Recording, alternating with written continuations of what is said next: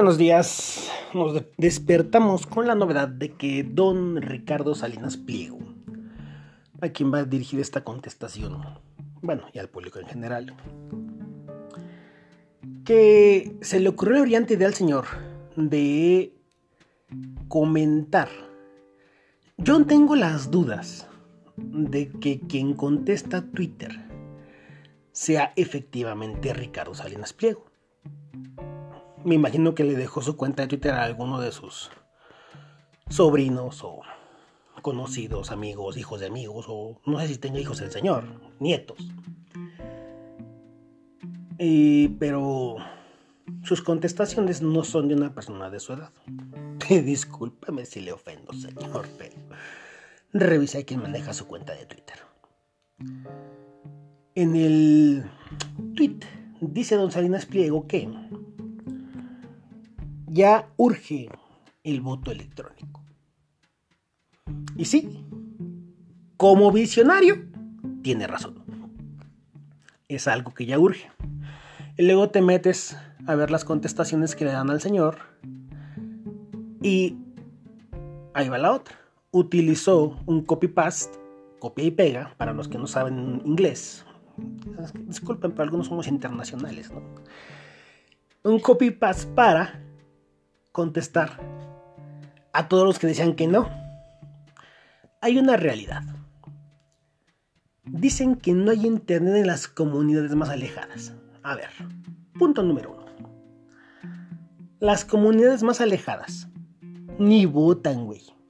O sea, a ver, te guste o no, no es mi problema, no es mi decisión, no es problema ni del gobierno la mayoría de comunidades alejadas son aún eh, etnias que se rigen por sus usos y costumbres.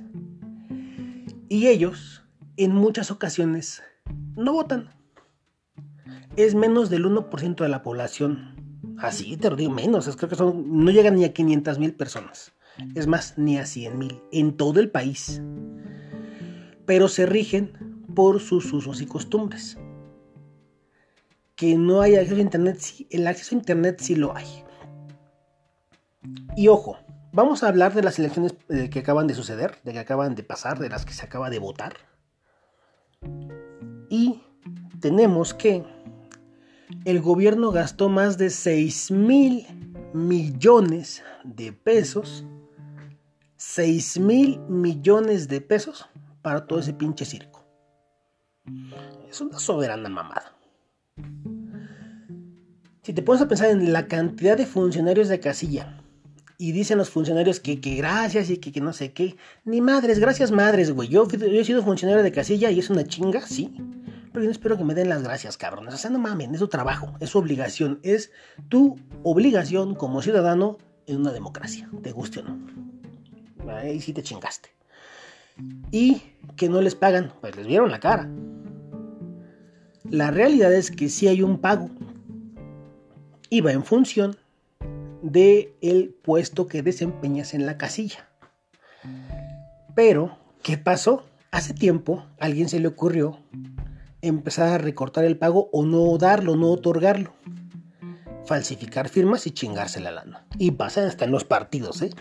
Los partidos políticos incluso contratan gente para que observe las elecciones. Para que esté observando la elección. Y esa gente que contratan para observar la elección, también se les paga. Hace tiempo me platicaban que el PRI, fíjense bien, el PRI pagaba casi 3 mil pesos solo por ese día. Pero te instruían perfectamente en el, arte del fraude. Te decían, se va a pasar esto, esto y esto, tú vas a ayudar a que el fraudulento logre colocar las boletas en las urnas. Así. O sea, esa es la forma en que operaba el PRI cuando tenía el presupuesto. ¿Por qué? Porque recuerden que el presupuesto se maneja en base al partido que tenga más votos y más presencia en las cámaras. El partido que obtuvo más votos obtiene más presupuesto. Los partidos que obtienen menos votos a chingar a su madre. Ya no los queremos aquí. Entonces, estos chistes mal contados de los partidos dejarían de ser necesarios. Y los candidatos serían más diversos si tuviésemos una aplicación con la que se pudiese votar. Y si todo esto lo hicieran a través de una aplicación lo suficientemente buena para que no suceda, cualquier, cualquier empresa, incluida una de las empresas que trabajan mejor todo lo que es los anti, anti y antifraudes, se ofrecen a participar en esa elección. Hablamos, por ejemplo, de Visa y Mastercard, que se encargan de las operaciones electrónicas de las tarjetas de crédito y débito. Las tarjetas son emitidas por los bancos, pero al banco se las da, se las entrega Visa o Mastercard. Y según, según el, el comercio que tú te vas a acercar tienes que una terminal y la terminal genera un código que se va hasta las centrales de Visa y regresa. Ese, ese, esa, esa encriptación, ese trabajo que hace la red del sistema de Visa, no lo hace al banco. Las tarjetas no trabajan al banco. Ojo, es bien importante entender esto. El primer paso es la aprobación de Visa y se hace a través de los servidores de Visa o Mastercard. Visa Electron, lo que ustedes tengan. American Express es una de las piorcitas, pero pues ya va mejorando. Y ahí están funcionando.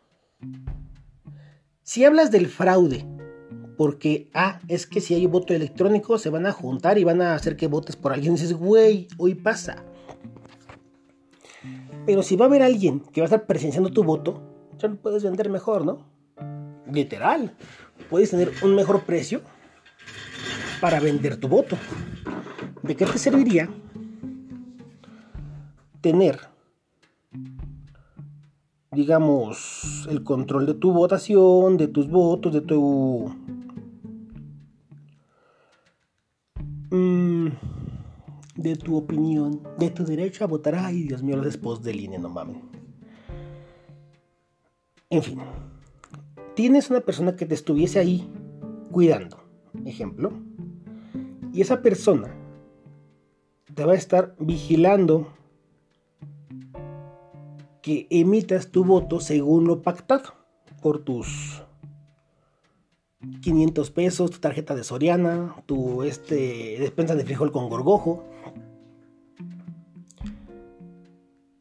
Entonces,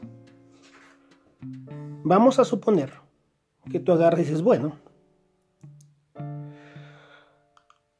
mm, quiero vender mi voto. Y a la hora que vendes tu voto, va a estar la persona presente. Pues véndelo bien. Véndelo bien para que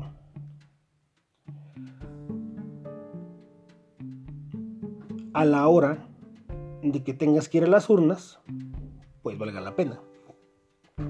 Actualmente hay 128 millones de personas en el mundo, perdón, en el mundo, no, en el país.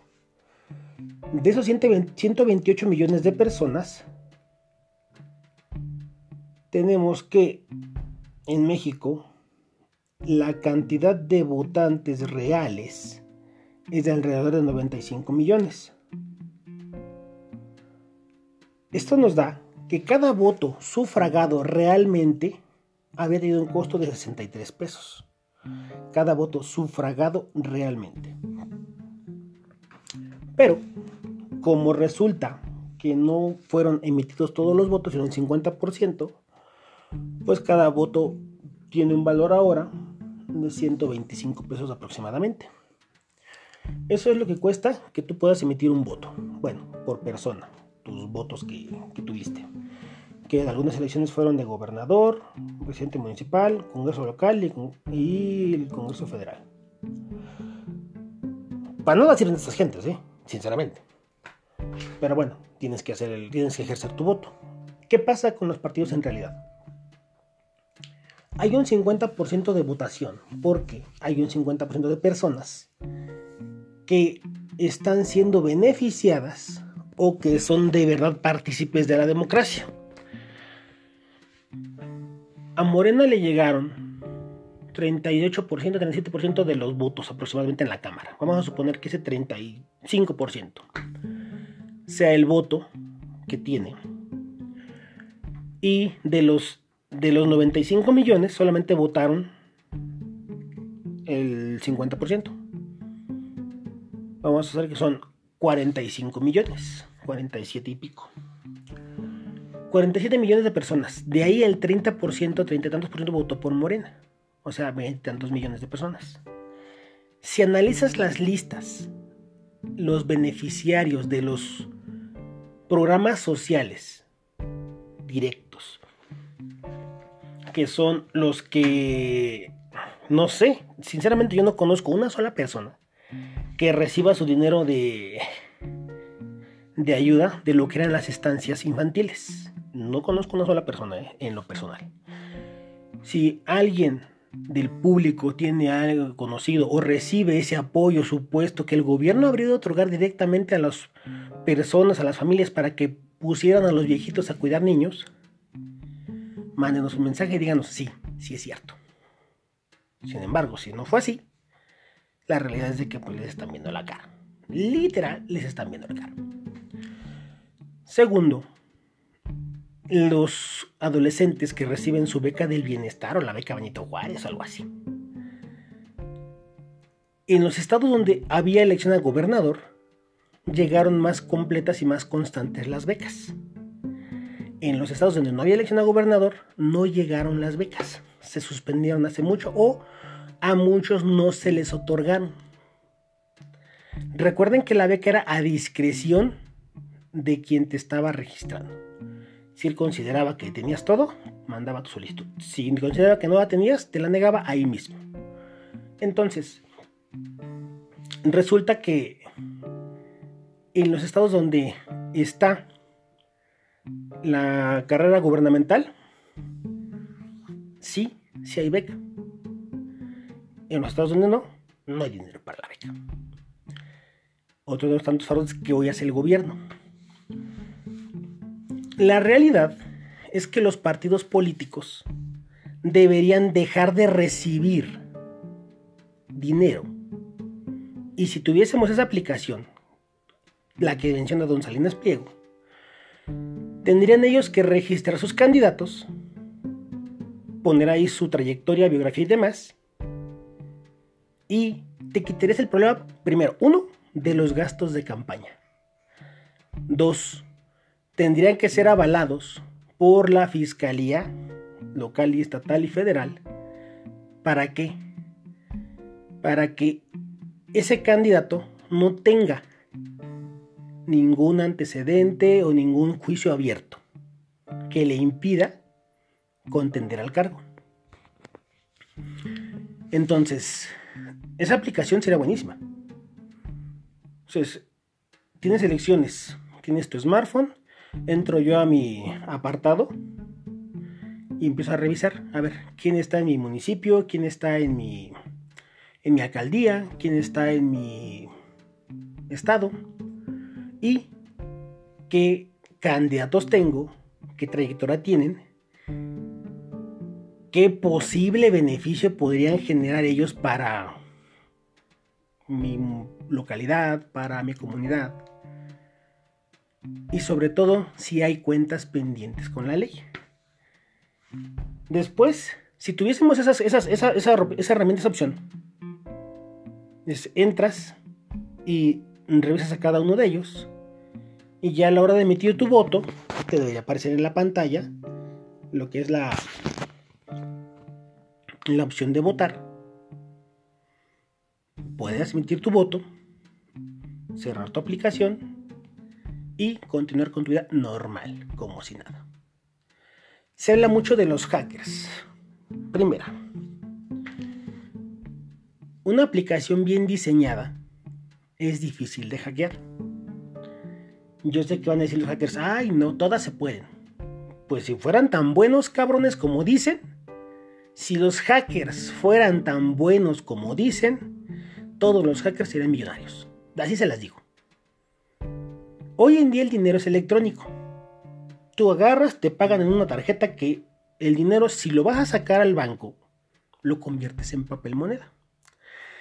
Sin embargo, si a través de tu tarjeta haces distintos pagos y sacas el mínimo, no existió el dinero en realidad en tu cuenta. Existió una cifra, una serie de datos que se, se cargaron ahí y a través de los servidores fuiste haciendo la dispersión de dinero electrónico. Si los hackers fueran tan chingones como dicen, serían millonarios. Pero son muy pendejos. Así, o sea, sinceramente, si yo conociera, ah, no, pues es que Elon Musk es un hacker de huevos, o sea, este, este güey es un pinche super hacker chingonazo, pero no, Elon Musk es un visionario.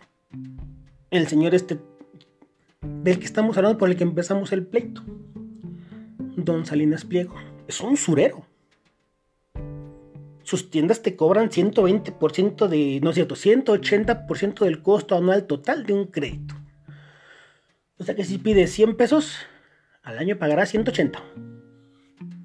Se, oye poquito. Si pides 10 mil pesos, al año pagarás 18 mil. O sea, güey.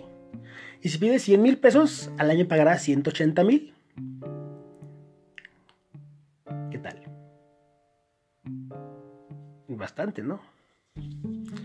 Y si le sigue subiendo, se alargan los plazos y cada año es exactamente lo mismo y al final una deuda de tres años se convierte en un pago del 300%, que quiere decir que pides 100 mil pesos y vas a pagar 300 mil. Y cuidado y no pagues, que los buitres andan peros y sobres. Andan como enjambre, un, güey, un chingo de güeyes en moto cobrando las deudas de Salinas Pliego. Bueno. Y es millonario el vato. Sus tiendas Electra no venden ni mergas. O sea, güey, tú vas a Electra y está vacío. ¿Qué es lo que mantiene Electra con vida? El envío de remesas. Sinceramente, yo veo a los Electra y dices, güey, ni las putas moscas se meten, cabrón. No entran las moscas. El envío de remesas es lo que mantiene a Electra funcionando. El envío de dinero, ¿por qué? Porque Electra hay en casi cualquier lugar.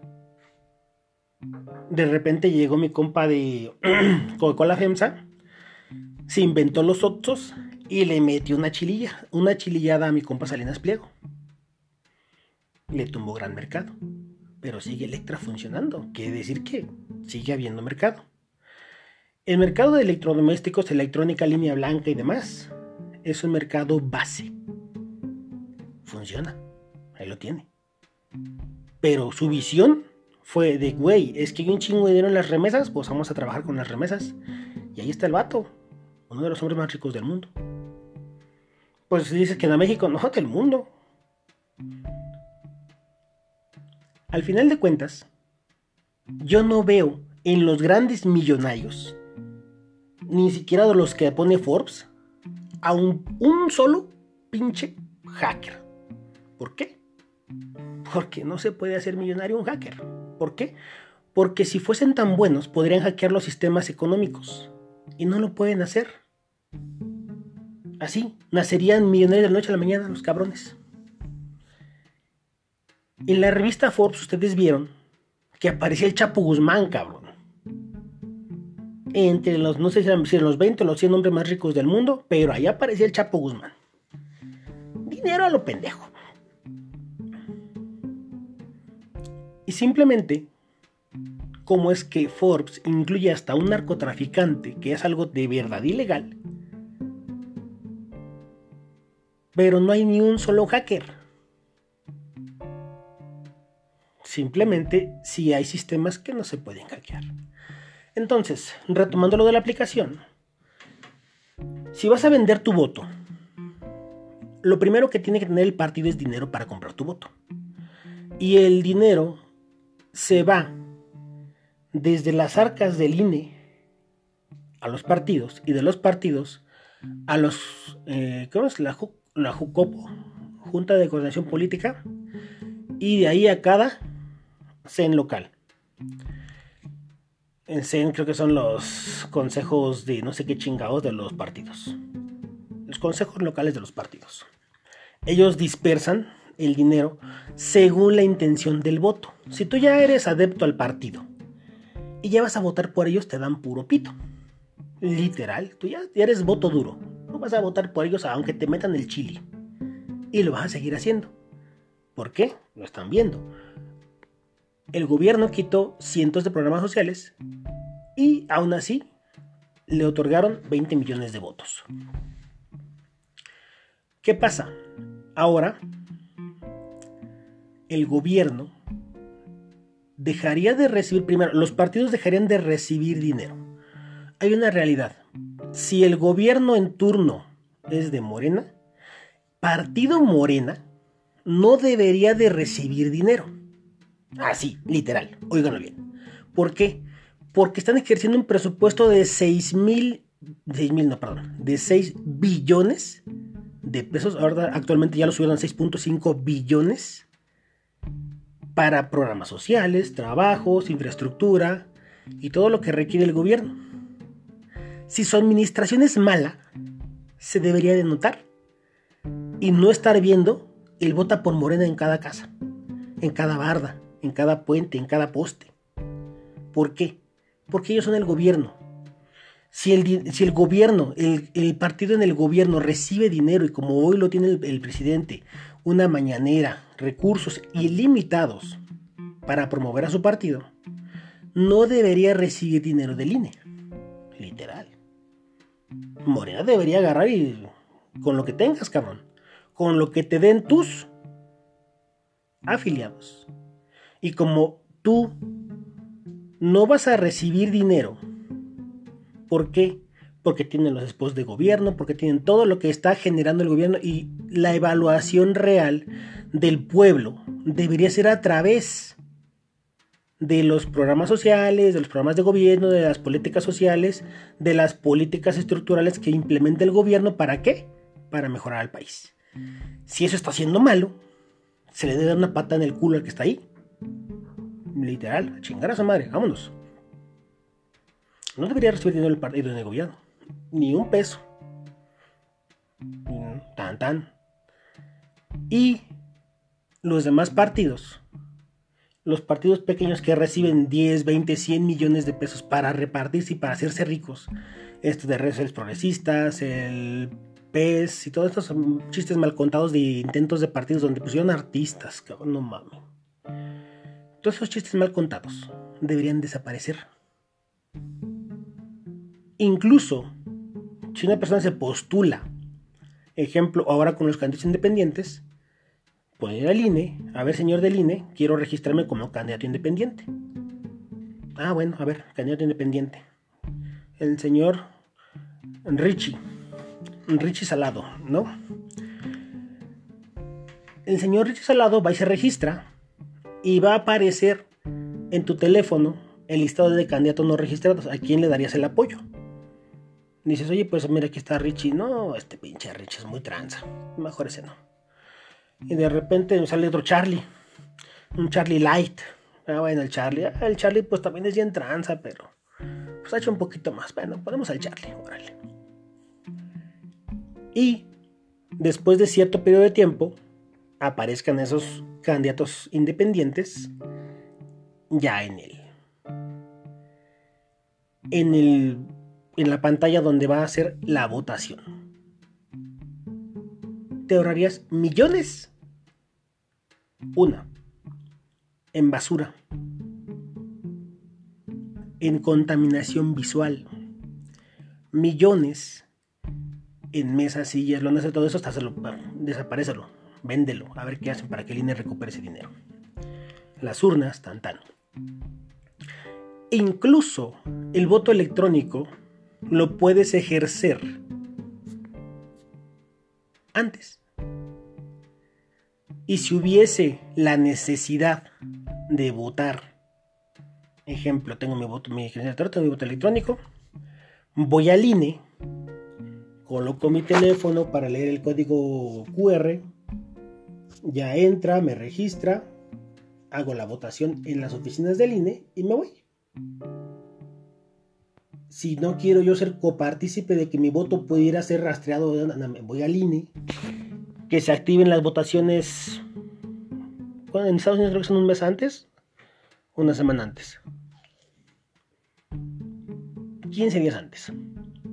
Puedas ir directamente al INE a votar. O el día de la elección, ejemplo, este domingo. Hacerlo de la comodidad de tu hogar. Entras a la, a la aplicación. Haces toda la el reconocimiento biométrico y votas. Ahora, vamos a suponer que tuvieses que votar frente a alguien. Eso es todavía más sencillo. ¿Qué va a pasar? Que no va a faltar el que va a crear la aplicación de votación este, fake. Va a ser una aplicación clonada de la del INE pero sin el, enlace del servidor, únicamente vas a hacer toda la simulación de votación, voto emitido, listo, y que te paguen tu dinerito. ¿Qué tal, eh?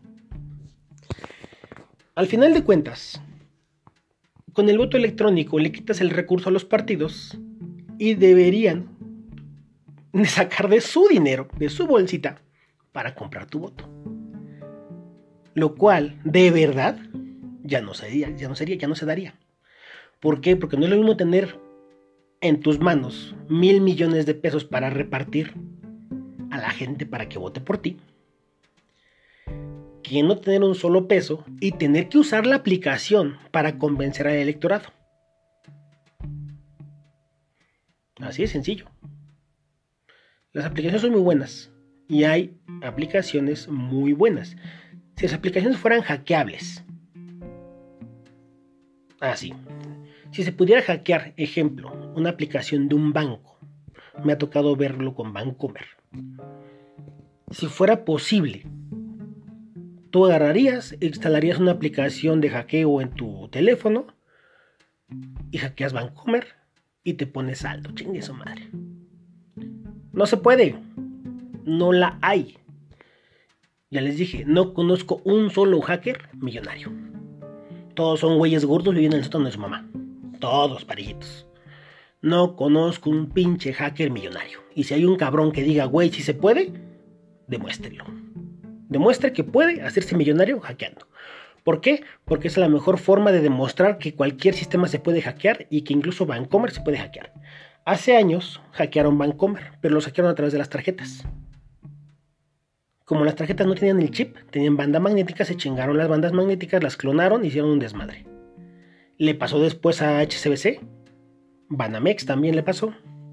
Por eso se introdujeron las tarjetas con chip, porque la banda magnética era la que se hackeaba. Una cosa física, se clonaba y la utilizaban para hackearte.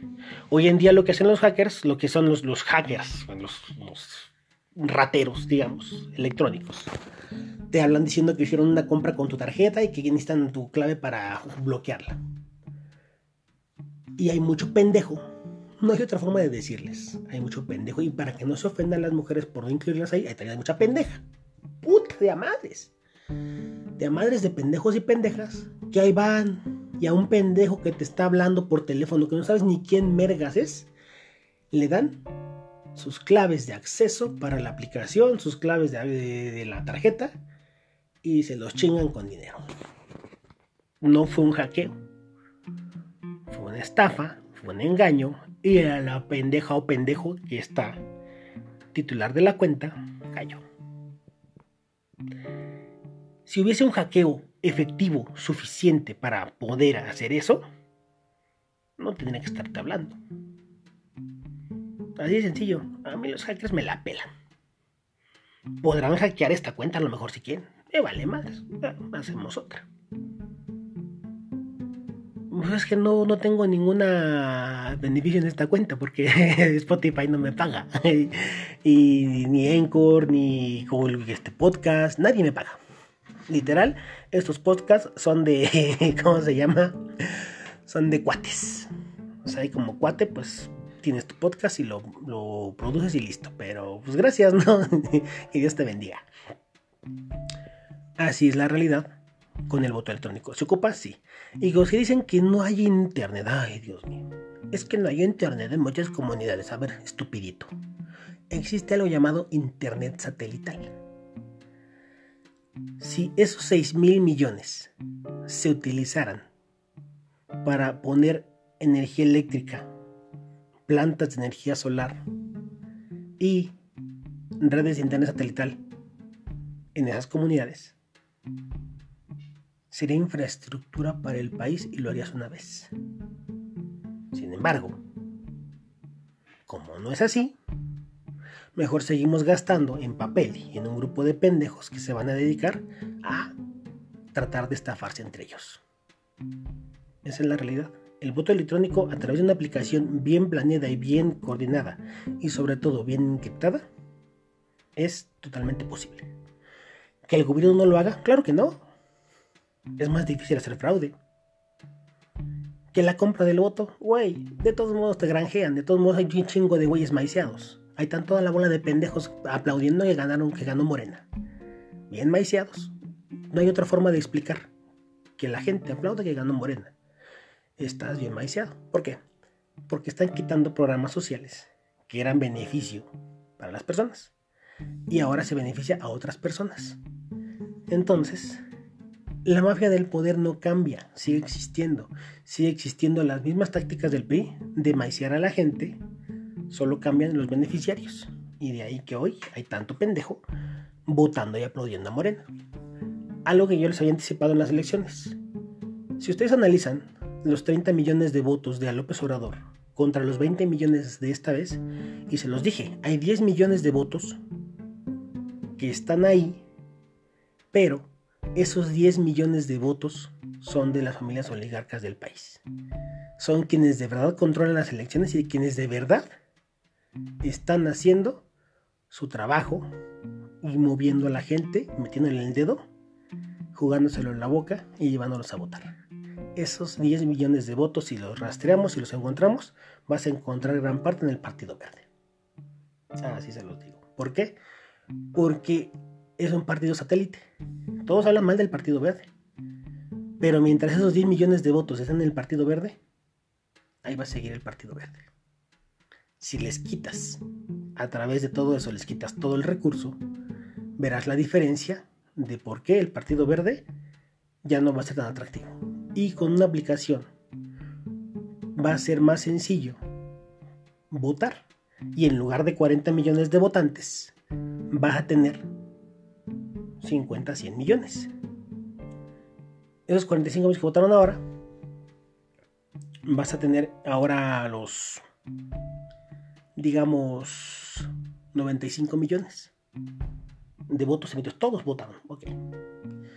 Pero si esos 50 millones de personas que no votaron, que no votan, por la razón que sea, ya lo pueden hacer. Pueden hacerlo desde su casa, desde otra entidad, desde otra ciudad, en donde se encuentren. ¿Y qué va a suceder? Que son 50 millones de votos descontentos. Tendrás que poner la opción de anular, de voto independiente y la parte que me encanta, el voto por candidatos no registrados. Si agarras y votas y esas, esas votaciones cuentan, pero no quieres votar por los siete imbéciles que te ponen ahí porque son de verdad patéticos. Los, entes, los entes que colocan en las, en las urnas, en las boletas, son patéticos. Entonces dices, bueno, voy a votar como los piratas, voto por mí. Pongo mi nombre y votar en cada uno de los, de los cargos a elección popular. Es un voto emitido, es un voto válido y ese voto ahora va a contar para que los partidos satélite como el PBM, se vayan a chingar a su madre. Sí, urge el voto electrónico. ¿Es posible? Claro que es posible. ¿Es seguro? Claro que es seguro. ¿El gobierno lo va a hacer? Claro que no. El gobierno no le conviene. Díganle la misma idea al viejito cabeza de pañal que está ahí en el en Palacio Nacional. Y él va a decir que no, que las comunidades, que se va a discriminar a los más pobres y que no tiene para un smartphone. Actualmente en el mundo hay un smartphone por lo menos por cada persona. Eso es en estadística. Ay, Dios mío, ¿cómo le explicas a los pendejos lo que es la estadística? Bueno, y en México, según las cuentas, según los números, hay prácticamente dos smartphones por cada habitante. De ese tamaño está la difusión de la tecnología. El internet lo hay donde lo quieras. El internet satelital te llega donde se tu pinche gana. Y si invertimos lo que se gasta en partidos patéticos y lo pasas a infraestructura del país, en tres años tienes las elecciones electrónicas. Sin problemas, ¿eh? Son tres años de presupuesto que se va a ir asegurarte de que toda la población tenga la opción de votar de manera electrónica. Así de sencillo. Ahora, quieren ir a votar a huevo. Si es bueno, coloco un cajero, como dijo uno de los tantos comentarios de votación. Un cajero, una caja, una máquina para ejercer el voto en las oficinas del INE. Y puede estar activa desde antes. Hay gente que tiene el voto duro. El voto duro es gente que no va a cambiar de partido ni porque lo violen en el partido. Así es, hay gente que dice, yo soy priista y aunque el PRI me la haya metido más veces y todos los días y a cada rato y unas bien gordas, sigo votando por el PRI. Está bien, te respeta. Es su derecho. Es su derecho sentir el derecho de los demás. Es eso, pedo. Entonces, esas personas pueden acudir al INE y con su tenencia de lector, leer el código QR, se identifican ponen su dedito, se identifican y entonces ahora sí, es la persona, y está su credencial, puede ejercer su voto, por quien votas, por tal cual, por fulano y sultano. Ahí en tu credencial viene el, el distrito que estás participando y ahí está registrado los candidatos que participan para ese distrito. O sea, está sencillo, facilísimo. ¿Y es una inversión? Sí. Si los próximos 6 mil millones del siguiente año los inviertes en esas urnas de votación electrónicas, vas a tener unas elecciones tan tranquilas y tan serenas. Y la ventaja es que esas urnas las puedes colocar, instalar y demás. Ahora, que se roban la urna, ejemplo, que van a colocarle y hacer que la gente vote o emitir votos a favor de tal. La urna tiene que estar conectada al servidor y el servidor pues tiene que tener su,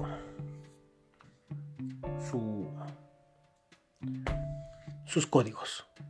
Que hackearon el servidor se metieron al servidor. Y que se conectaron directamente al servidor y inflaron los votos del PRI. Cada voto debe tener encriptado y respaldado por su código QR. Cada código QR tiene que tener, si votaron tantos por el PRI, código QR. A ver, voto por el PRI. Ese voto tiene que tener su clave, su código.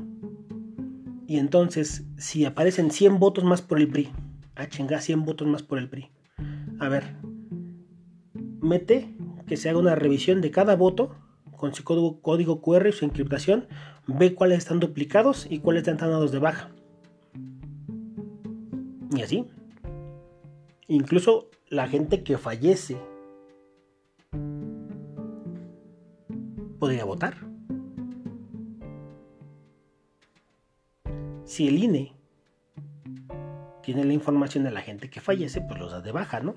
Lo que deben hacer los ministerios públicos, enviar su listado de las personas que fallecieron, INE, da de baja a todos estos cabrones.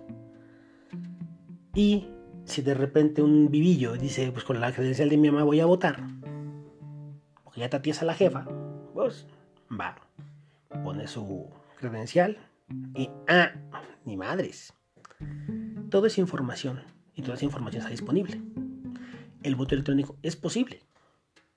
¿El gobierno lo va a hacer? ¡Claro que no! El gobierno no lo va a hacer. ¿Por qué?